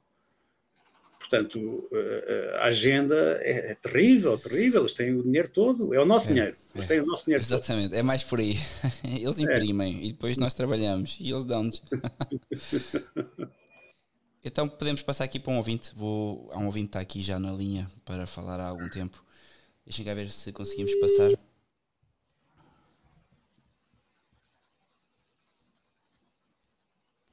Estou sim, boa noite. Boa noite. Boa noite. Obrigado por querer participar aqui desta, desta live stream hoje. Então, como é que, o, que é que, o que é que gostava de perguntar aqui aos convidados? Uh, não gostava de para já queria-me só introduzir. Uh, tenho 18 anos, vou agora para a universidade, pelo menos se, não, se não exigirem a vacina. Não, uh, não vou tomar a vacina, como é óbvio. Uh, primeiramente porque sou católico e todas as vacinas que são postas a dar às pessoas, obviamente, depósitos são feitas a partir de abortos e isso é completamente contrário à minha fé e à minha religião e não irei tomar a vacina. Um, tenho exatamente as mesmas posições que vocês têm apresentado aí quanto ao Covid. Uh, tento usar o mínimo máscara, não, uh, uh, não faço o mínimo para não cooperar com este governo mundial que está a tentar impor. Queria também só ressaltar o facto de um, o, quanto, o quanto a Igreja poderia ser útil e poderia ter impedido o que se está a passar hoje em dia, porque se tivéssemos, por exemplo, o Papa a dizer não tomem a vacina, não usem máscara, uh, isto não é necessário, são pessoas que estão a tentar manipular-vos, e, e, se tivéssemos os padres uh, nas paróquias uh, alertarem para esta situação, nada disto se teria a passar. Portanto, se eles avançaram, obviamente que avançaram porque sabiam que a Igreja ia estar do lado deles, pelo menos o Vaticano. Um, portanto, acho que isso também é algo muito importante e Sim. que um, se os católicos começarem a acordar, a situação pode virar, mas infelizmente acho que isso não irá acontecer. é um facto. Já falei disso com amigos. Bastava que o Papa dissesse num, num telefonema para a televisão ou fazesse um live stream uh, condenar isto e acabou. Isto no dia seguinte tínhamos um bilhão de pessoas que não aceitava esta medida. Portanto, é preciso ter noção disto. E não há nem Papa, não há um político no mundo que faça isto. Têm todos medo de morrer. O, o que eu acho normal para quem é ateu e quem não acredita em Deus, mas o Papa e o, os, os, o primeiro Papa, o segundo Papa, o terceiro Papa, todos os Papas, se não me engano, um, os primeiros quatro ou cinco foram martirizados e os santos uhum. martirizados. E hoje o que temos, infelizmente, é uma. E estamos a falar por nós, estamos a falar de nós também, não vale a pena apontar só para os outros. Nós, como católicos, temos que dar a face, que é por isso este podcast, antes de mais, é um podcast católico e, e espero que isso faça sentido para quem não é, não seja faz uhum. parte de, de, ser católico dar a face e se for preciso sofrer por isso é a nossa vida há dois mil anos. Agora, como é que um rapaz de 18 anos está a, a perceber isto e o que é que a família diz em casa? Obviamente que se eu estou a dizer isso é porque tinha uma família forte em casa, tinha o pai, também tinha uma mãe. Uh, entretanto, a minha mãe morreu, entretanto, não foi Covid, não é? Mas sempre fomos uni muito unidos cá em casa e sempre o meu pai logo desde o início, já antes nunca acreditava em nada do que a televisão dizia, não é? Eh, e então quando via todos os meios de comunicação ao mesmo tempo a dizer exatamente a mesma coisa, a primeira reação dele era isto é mentira. Uh, ele via isso, por exemplo, com o Trump, obviamente que podia não concordar com várias coisas do que o Trump dizia, uhum. mas quando via todos os meios de comunicação a atacarem o Trump e a dizerem mentiras, ele dizia, ok, há algo de errado nisto. E quando vi com o Covid, todas as televisões a ficarem muito chocadas porque havia 50 mortes na China, ele dizia, quer dizer, 50 mortes na China em um Exato. bilhão, o que é, que é isso? Exatamente. E portanto eu sempre achou isso um bocado ridículo. E, portanto, obviamente que também me influenciou a mim. E depois eu também comecei a pesquisar por mim mesmo e vi claramente que isto é uma farsa, é uma fraude minha. É, é. Alguma pergunta para deixar aos convidados? Uh, queria só perguntar ao Sr. Juiz se, por exemplo, uma pessoa não queira tomar a vacina, uh, mas que esteja a ser obrigada, seja para entrar na universidade, seja para entrar num local de trabalho. O senhor estará disposto a defendê-la em tribunal, se for necessário?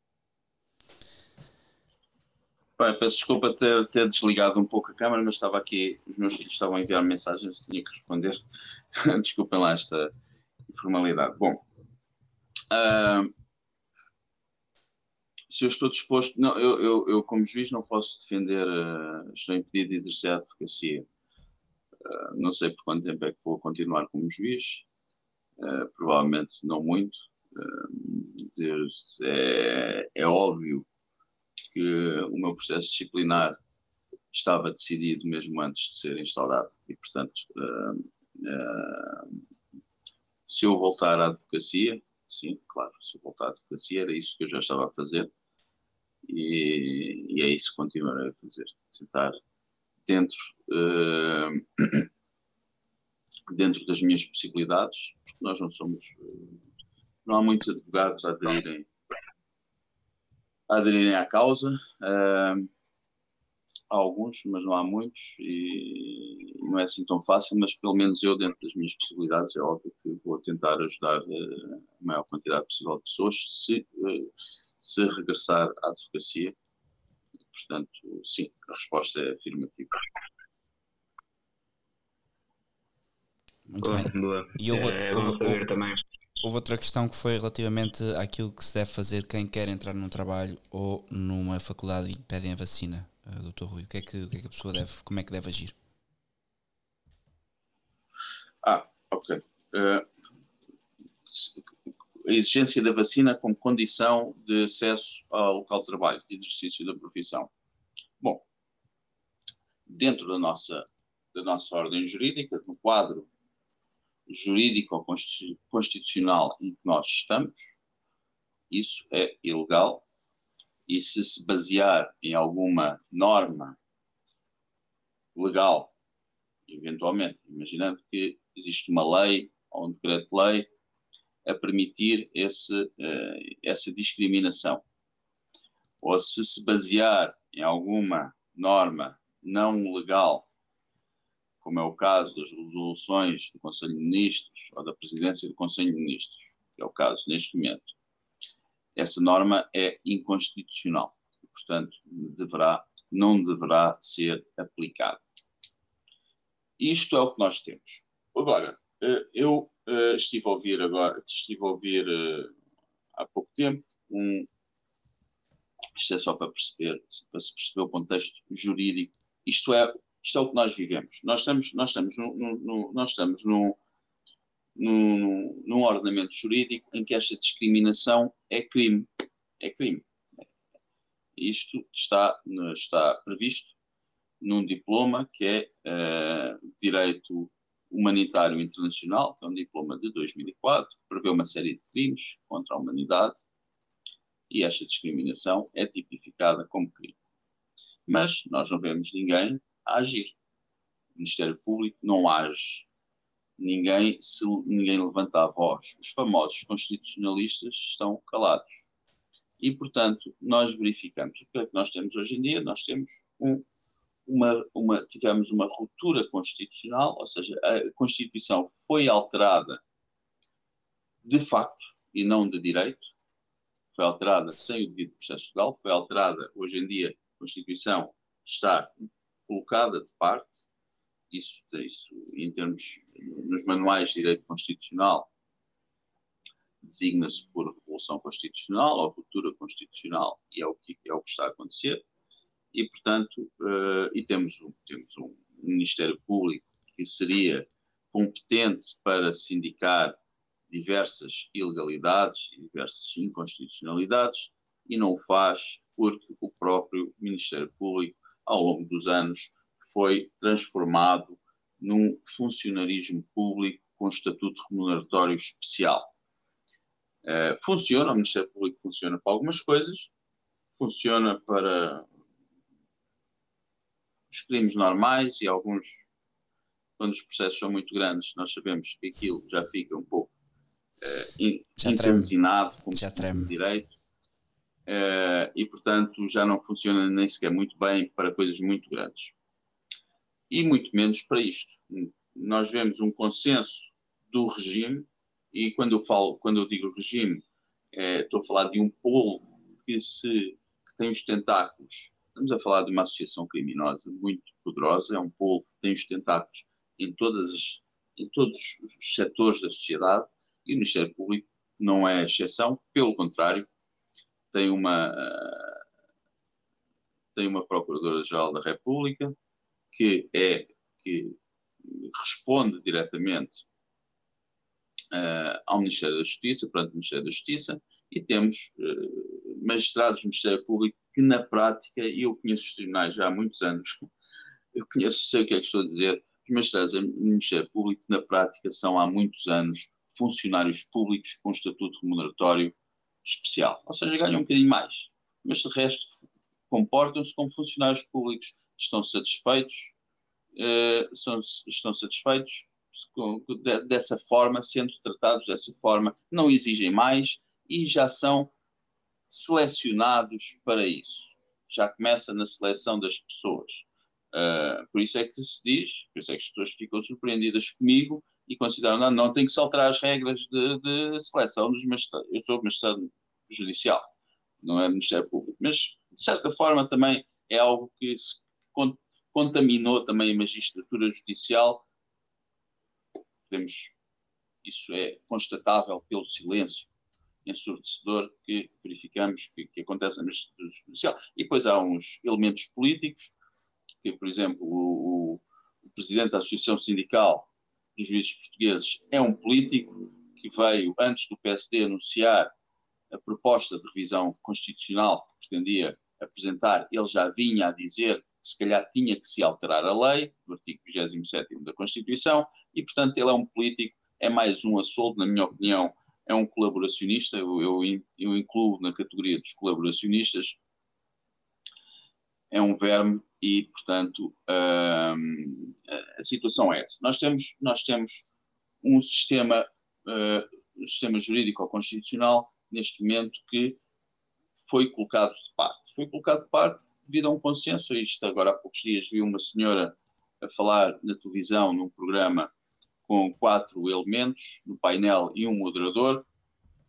Uh, a senhora é uma figura, na minha opinião, execrável, que eu abomino, inefável, e que uh, me estava a comentar precisamente isso, que estamos numa situação em que os direitos nós considerávamos uh, inalienáveis, têm que ser colocados em causa neste momento, e ela própria já tinha sido, isto é, isto é um pouco ao encontro daquilo que nós já tínhamos falado há pouco, ela própria já tinha sido injetada uh, com, uma, com uma das modalidades de injeção, uma das quatro que existem em Portugal, e tinha tido problemas gravíssimos, mas mesmo assim não saiu da narrativa.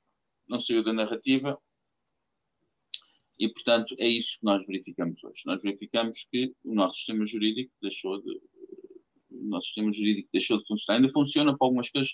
Tem havido habeas corpus concedidos. Eh, é uma lufada de, ar fresco. Os habeas corpus têm sido, têm sido deferidos. Mas para coisas grandes, efetivamente, para coisas efetivamente grandes, eh, aliás, o Supremo Tribunal Administrativo eh, veio há pouco tempo também dizer que, que, que, as restrições à circulação na cidade de Lisboa são constitucionais, são, é possível. E, portanto, uh, para, para ações, para processos, para ações significativas de alguma dimensão, de importância, uh, quer no que diz respeito a fazer cessar as medidas que estão a ser colocadas, estão a ser implementadas, incluindo a injeção quer no que diz respeito à responsabilização criminal de quem comanda este país, esqueçam, porque neste momento a nossa justiça não funciona para isso.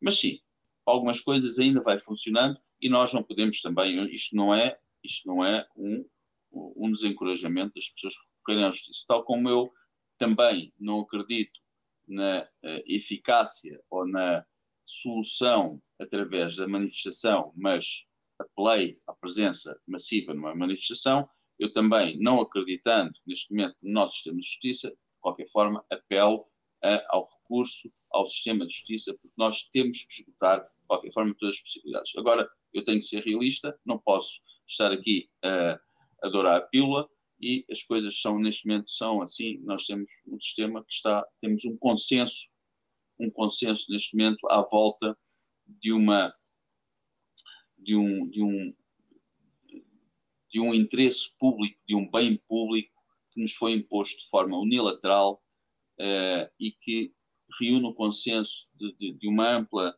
uh, de uma ampla percentagem da sociedade devido à manipulação de que uh, estivemos se, se, a voz há pouco tão eloquentemente referiu existe uma manipulação já há muitos anos que nos faz com que tudo seja consensual para a perda, para, para a perda dos nossos mais elementares direitos uh, e liberdades.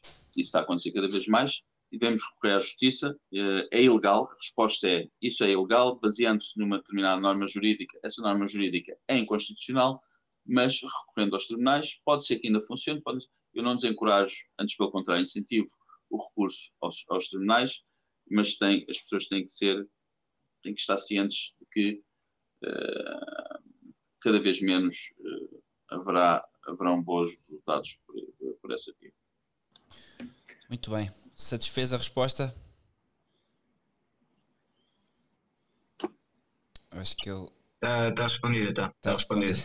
Perfeito. Então, caro ouvinte, obrigado pela participação. Antes de mais, os sentimentos pela, pela sua mãe e que continuamos juntos neste combate. Muito obrigado, muito obrigado.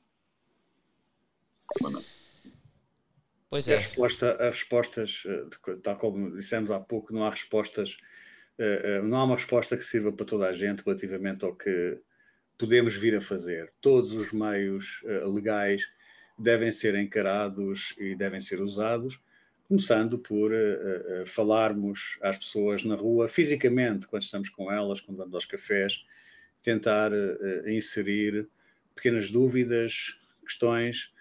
uma coisa muito importante é aprender a fazer as perguntas. É muito mais importante fazer perguntas boas do que ter muitas respostas.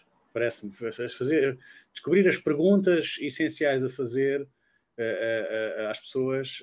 olha, mas isto faz, faz sentido porquê? Já reparaste que acontece isto? Qual é a tua explicação? Por exemplo, não é? Portanto, isso, mas isso é um processo longo de despertar, mas que tem que ser feito. É como não há que dourar a pílula, quer dizer, não há soluções mágicas mas também nós não somos Jesus Cristo, e do ponto de vista católico fazemos parte do corpo de Cristo, mas Jesus Cristo entregou-se à cruz excepcionalmente para dar um exemplo que perdurou na história. nós devemos ficar cá e lutar pelos nossos filhos, por todos os nossos meios e por todas as forças. Isto parece absolutamente certo. claro. Não passa pela cabeça entregar ao martírio, não é? uh, imaginando numa situação in extremis com o totalitarismo, totalitarismo em, em, implementado, espero olhar para o pelotão de fuzilamento de frente e sem venda nos olhos. Mas não, não, não, não desejo absolutamente nada que esse momento chegue. É? Ainda uh, temos, mesmo nas agruras, nas dificuldades, nos regimes comunistas mais profundos e péssimos, as pessoas conseguiam ainda, em pequenos nichos, ter gosto e gozar a vida, que é isso que nos faz humanos e nos dá, e nos dá força para continuar. Portanto, não desistir, não ter alento. Agora, uma ameaça que eh, pode consubstanciar-se brevemente e que eh, pode alterar profundamente o jogo e obrigar-nos a modificar a estratégia. Se acontecer de facto o cyber apagão e em 2019 aconteceu o evento 2 ao 1 e depois começou a, a, narrativa pandémica. Se acontecer de facto o cyber apagão, não sei, tenho uma timeline prevista lá para outubro, portanto agora vamos de férias, voltamos, em setembro começamos em lockdown outra vez, depois para, para, para apertar mesmo as coisas temos o cyber apagão.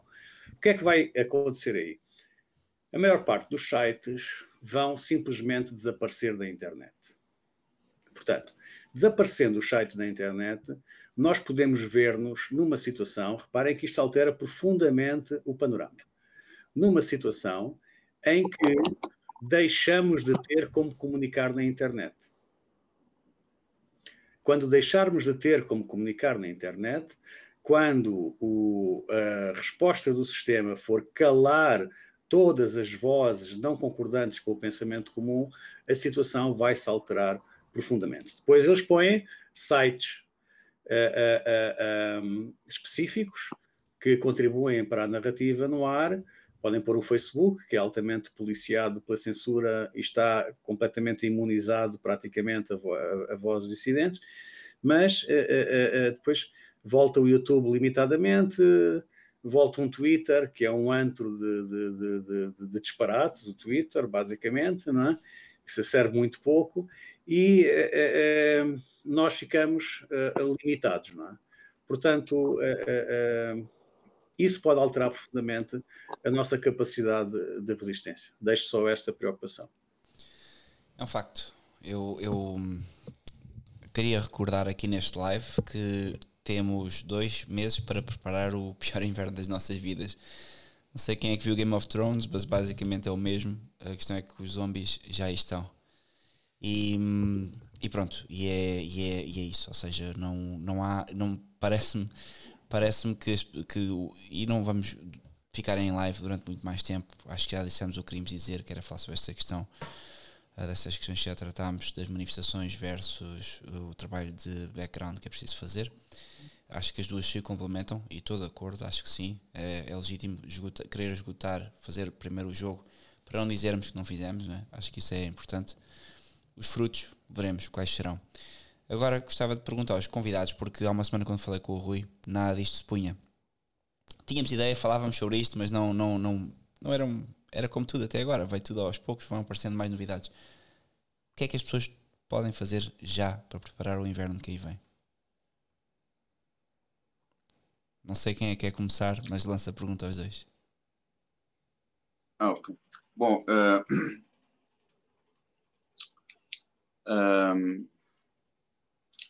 eu acho que as pessoas têm que.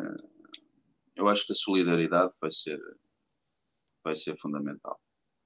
A solidariedade entre, entre todos nós, não apenas, não apenas entre nós que não têm certificado digital, não são injetados, mas também entre os outros, porque os, entre, entre nós e os outros, porque nós sabemos que há muita gente que foi, né, bom, enfim, a não ser que a pessoa, eu hoje referi isso no vídeo, a não ser que as pessoas tenham tendências suicidas, nós sabemos de uma forma ou de outra as pessoas foram conduzidas a isso. E muitas delas, uh, muitas delas, como, como, a, como a voz referiu, sentem que alguma coisa não está certa e não se sentem satisfeitas, já não se sentiam satisfeitas anteriormente uh, sobre, uh, sobre, este, sobre este regime e que agora uh, isto vem, vai ser mais, uma, mais um fator. E, portanto, eu penso que a solidariedade entre todos nós vai ser fundamental. E nós temos que deixar de. Nós temos que ter compreensão relativamente à posição dos outros, sempre, mas também temos essa compreensão, tem que, se, tem que ter limites. Eh, eu hoje vi, isto tem a ver com solidariedade, porque a solidariedade é uma, é uma, é um, é uma, é uma rua de duas vias. Eh, eu hoje vi uh, algo escrito relativamente uh, aos donos de restaurante tentarem justificar que têm que fazer, que têm que cumprir, perderam muito dinheiro, têm que sobreviver. Nós sabemos disso, mas eles estão a ser, estão, a ser também instrumentos uh, de uma prática segregacionista, de uma prática terrível e que há limites para tudo uh, no que diz respeito. Há que sobreviver, mas há que sobreviver com dignidade e com respeito pelos outros. E isto tem a ver com solidariedade. Neste momento, por exemplo, neste momento, se um restaurante quiser, já existem os instrumentos jurídicos para o efeito. Eh, eu nunca fiz uma minuta para esse efeito, eh, porque isto também é uma coisa recente, provavelmente vou fazer, mas de qualquer forma, existem os instrumentos jurídicos para isso, mesmo que o restaurante eh, aceite e seja multado, aceite pessoas não injetadas e seja multado, ele pode defender-se da multa. Isto não é. Há, há limites para tudo. É o medo de uma multa. Sinceramente, é o medo de uma multa que faz com que um restaurante cumpra cegamente este, estas regras discriminatórias, porque se todos os restaurantes não cumprirem, nós estamos perante um Estado que é um Estado, para além de profundamente corrupto, é também profundamente incompetente. Não há forma de processar multas de, de, em massa. E, portanto, isto é um exemplo do que pode ser solidariedade. Abrir as portas a toda a gente. Parar com isto. E os restaurantes, mais do que ninguém, os restaurantes têm que saber que eh, esta questão, esta pandemia, e eles sabem, o restaurante, quem não apanha isto num restaurante, tem que ser por muita sorte. As pessoas sentam-se e depois tiram, tiram, tiram a máscara para comer. E, isto, é, isto, é uma, isto é uma loucura porque as pessoas papam todas estas mentiras. Eh, eh, enfim, o que eu queria dizer é que a solidariedade vai ser essencial para os próximos, para o resto deste ano. E se nós não formos solidários uns com os outros neste país, nós vamos seguir o, caminho que eles querem que nós sigamos. Uh, e pelo menos é, é isso. Uh, neste momento é a resposta. Eu, não, eu queria também dizer outra coisa, é, e é preciso que as pessoas entendam. Eu não tenho experiência provavelmente pouca gente tem experiência eh, neste tipo de coisas, somos realmente incompetentes, não, isto não é no sentido pejorativo, eu estou a falar também a mim, somos efetivamente incompetentes para lidar com isto, estamos sempre a aprender, temos dificuldade em organizar coisas para enfrentar isto, temos, temos, temos uma série de dificuldades que vão sendo transpostas, vão sendo, a nossa aprendizagem é mais lenta que o processo está a ser, de que estamos a ser vítimas. É preciso também que se perceba isto, a nossa aprendizagem é mais lenta do que o processo, uh, uh, que, o processo que estamos a ser vítimas. E por isso uh, é assim que as coisas são, e se torne mais rápido e que nós fôssemos pessoas mais capazes para enfrentar este tipo de coisas, fôssemos também pessoas, fôssemos também um povo mais corajoso, como outrora fomos. Nós fomos ensinados a ter, a ter vergonha da nossa história. Nós, fomos, nós somos um povo que fez coisas grandiosas e que ainda podemos, ainda podemos fazer, mas estamos completamente.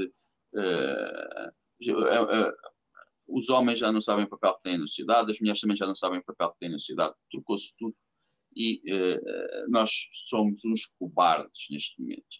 E é isso que nós somos. Mas podemos aprender a enriquecer novamente, podemos ficar mais rijos novamente, mas isso vai ser à custa de sofrimento.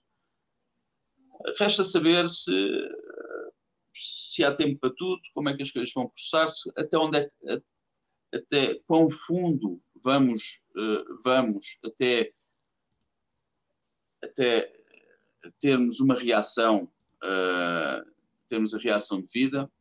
Tudo isso são respostas que, mas por agora a minha, a minha mensagem é de solidariedade, as pessoas têm que ser solidárias umas com as outras, têm, têm que se entreajudar naquilo que for possível a cada uma.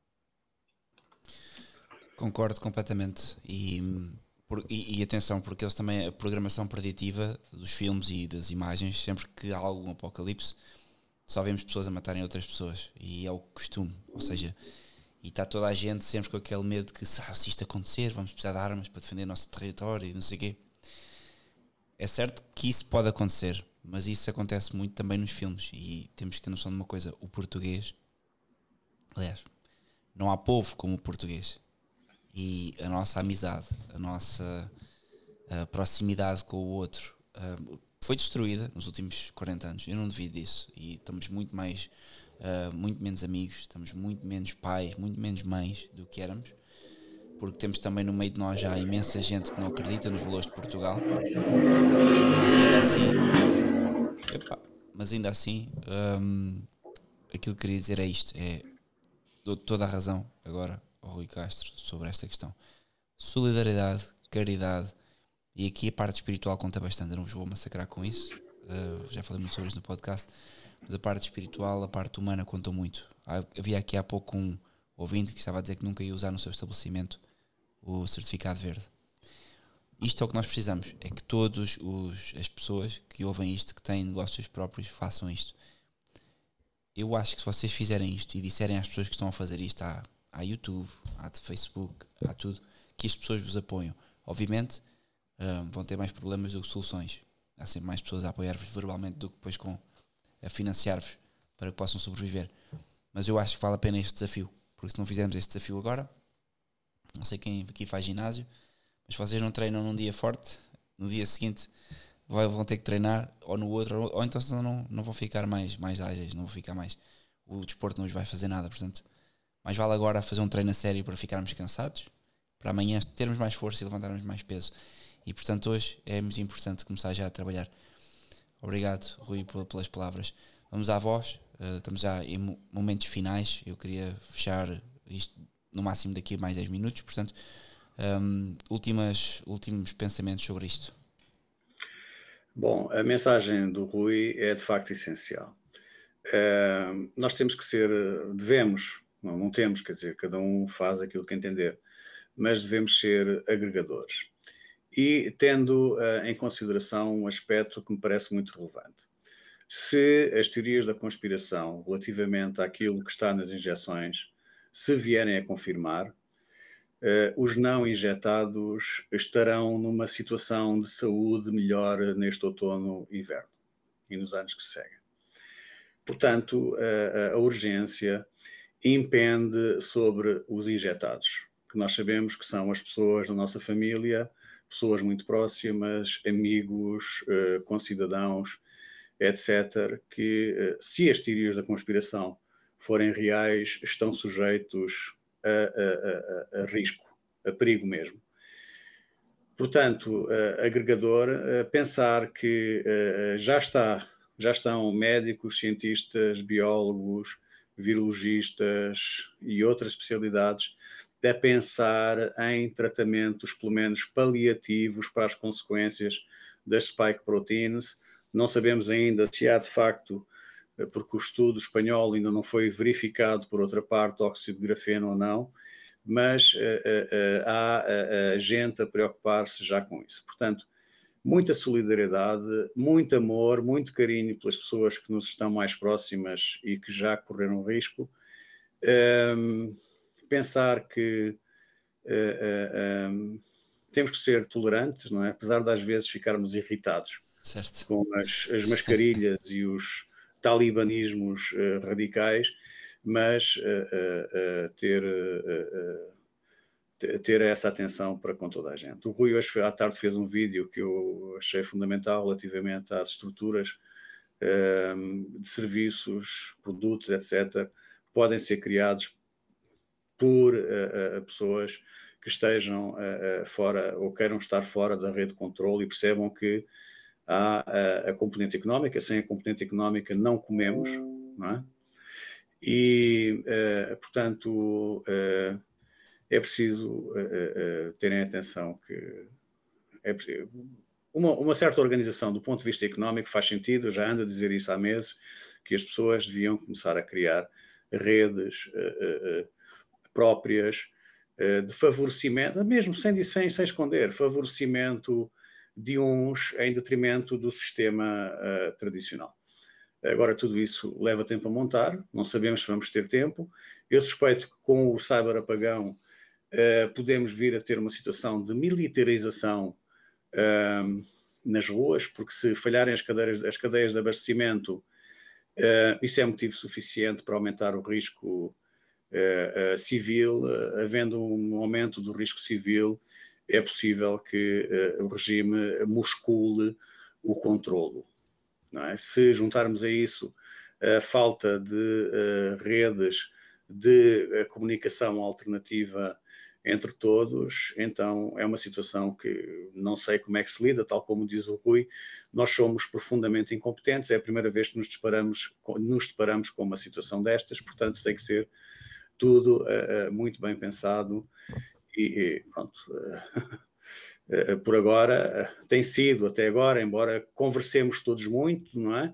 Mas com receio de que continuemos a conversar e tal como eh, Constantinopla cedeu aos turcos, eh, os líderes eh, de Constantinopla discutiam o sexo dos anjos enquanto os turcos sitiavam a cidade e a tomaram.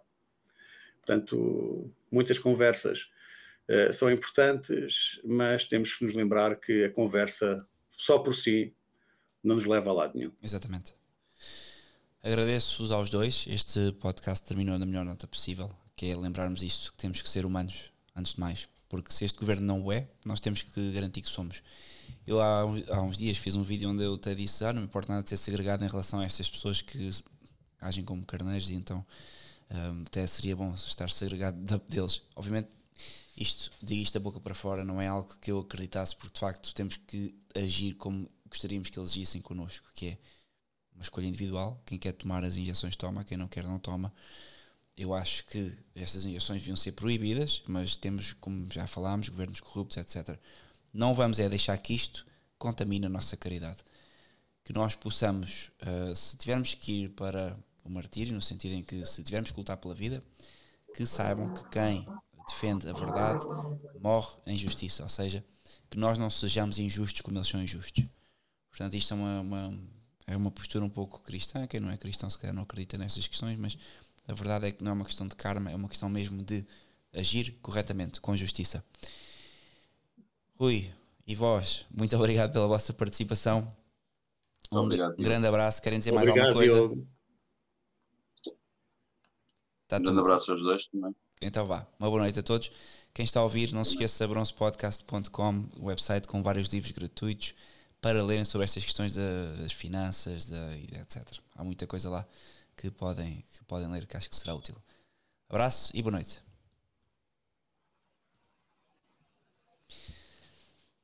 Está feito. Desculpem lá, desculpem não, lá eu ter, tranquilo, eu ter aí, antecipado aí, no fim disto. Estou aqui, os meus filhos estão aqui a enviar mensagens e eu, uh, por isso é que. Vai lá, vai lá, vai lá. lá. Olha, obrigadíssimo, foi ótimo, foi, foi bom podermos falar outra Tchau, vez. Obrigado. Tudo a correr bem. É, Obrigado pelo convite e estou sempre à disposição, tá? Vamos falar. João, um grande abraço também. Diogo, um grande abraço. Um abraço. Obrigado, um abraço. Foi, foi ótimo. Obrigado, obrigado. Foi um abraço, ótimo, adeus, obrigado. Adeus. Então, Diogo. Correu bem, correu bem. Achei que foi ótimo. Tivemos, a audiência esteve no nível da habitual? Teve, é top, teve acima, teve acima. Hoje está tudo. O Rui começou a fazer vídeos no YouTube dele, as subscrições dele dispararam, porque ele, para todos os efeitos, é um juiz e um juiz tem sempre um impacto diferente e, portanto, é aproveitar isso enquanto ele pode para chegar às pessoas, porque tanto eu, o canal dele, como o meu, é uma questão de tempo. Ah, provavelmente. Sim, não, não, é, é, só uma questão de tempo, não é se. E portanto, vamos ver quanto tempo dura. Tá bem. Mas de resto, okay. acho que também falaste muito bem. Acho que as coisas ficaram. Ficou um bom mix.